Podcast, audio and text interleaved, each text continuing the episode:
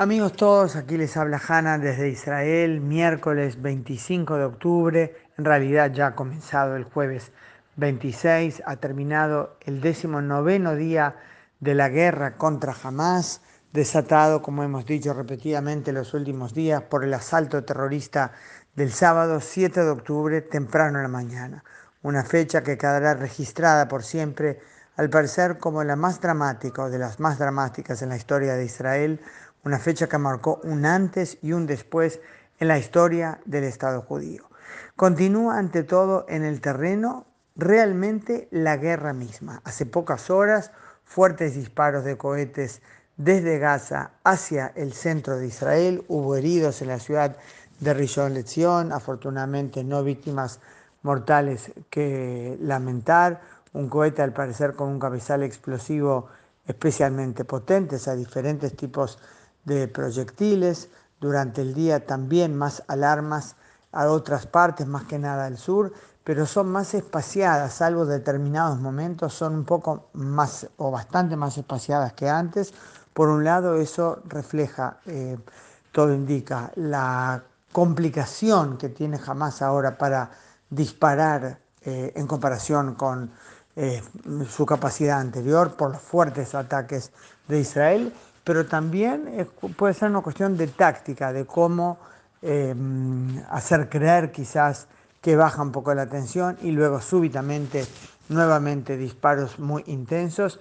Yo pienso cuando vuelven a sonar las alarmas en lo increíble de casi tres semanas de guerra y cómo jamás sigue disparando los recursos que destinó a su infraestructura armada en lugar de destinar todo ese dinero a las necesidades que son muchas de la población civil.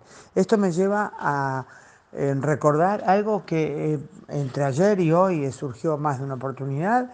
La UNRWA, que es la agencia de la ONU encargada de los refugiados palestinos, dicho sea de paso, el único caso de refugiados en el mundo que tiene una agencia separada, porque hay una agencia para todos los refugiados que es ACNUR, pues eh, UNRWA dijo que está por terminársele el combustible que es necesario para sus actividades humanitarias en Gaza, por ejemplo los hospitales, y el portavoz militar publicó en Twitter, en su plataforma en Twitter, una foto aérea de los contenedores de combustible, puso, acá están los 500 mil litros de combustible que tiene Hamas, pídanles a ellos, eh, decía Dover Zale, portavoz militar, recordando además que Hamas hace varios días, y eso fue denunciado por la propia UNRWA, robó de los depósitos de, las Naciones Unidas tanto insumos médicos como combustible, lo quieren para los túneles y no para los hospitales.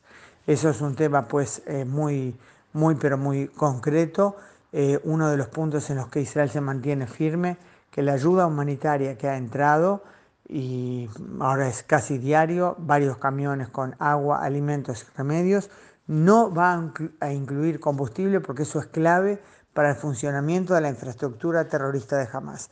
Una infraestructura que Israel está atacando en forma eh, categórica y dijo el portavoz militar, todo sitio en el cual tenemos información de inteligencia confirmada acerca del funcionamiento de algún blanco de la infraestructura terrorista de Hamas es atacado el ataque continuará por aire, tierra y mar. Por tierra, como sabemos, aún no ha comenzado, pero puede ser cuestión de poco tiempo.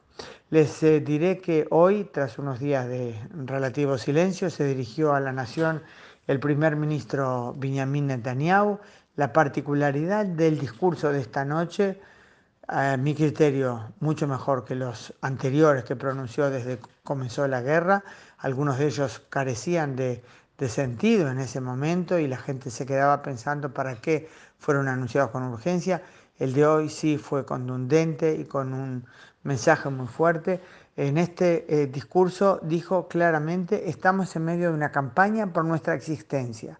Hemos establecido dos objetivos para esta guerra, eliminar a Hamas, destruyendo su capacidad militar de gobierno y hacer todo lo posible para traer de vuelta a nuestros cautivos.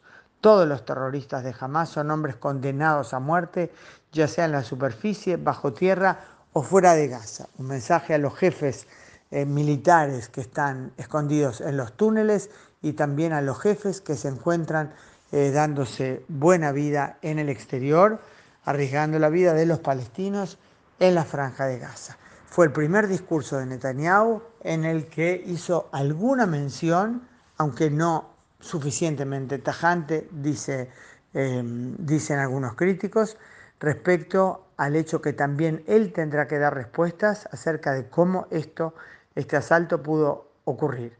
Dijo que todo será investigado, mucha gente tendrá que dar respuestas, también yo dijo, pero eso será dejado para después de la guerra. Terminamos comentándoles que en las últimas horas se vuelve a rumorear, no es una palabra muy eh, ordenada desde el punto de vista periodístico, no, lo podemos dar como información contundente, pero esa es la situación, a rumorear, a especular sobre negociaciones eh, para la liberación de más rehenes, mujeres y niños sería la prioridad, pero por ahora eh, no está confirmado. Es todo por ahora, pues nos volvemos a comunicar mañana.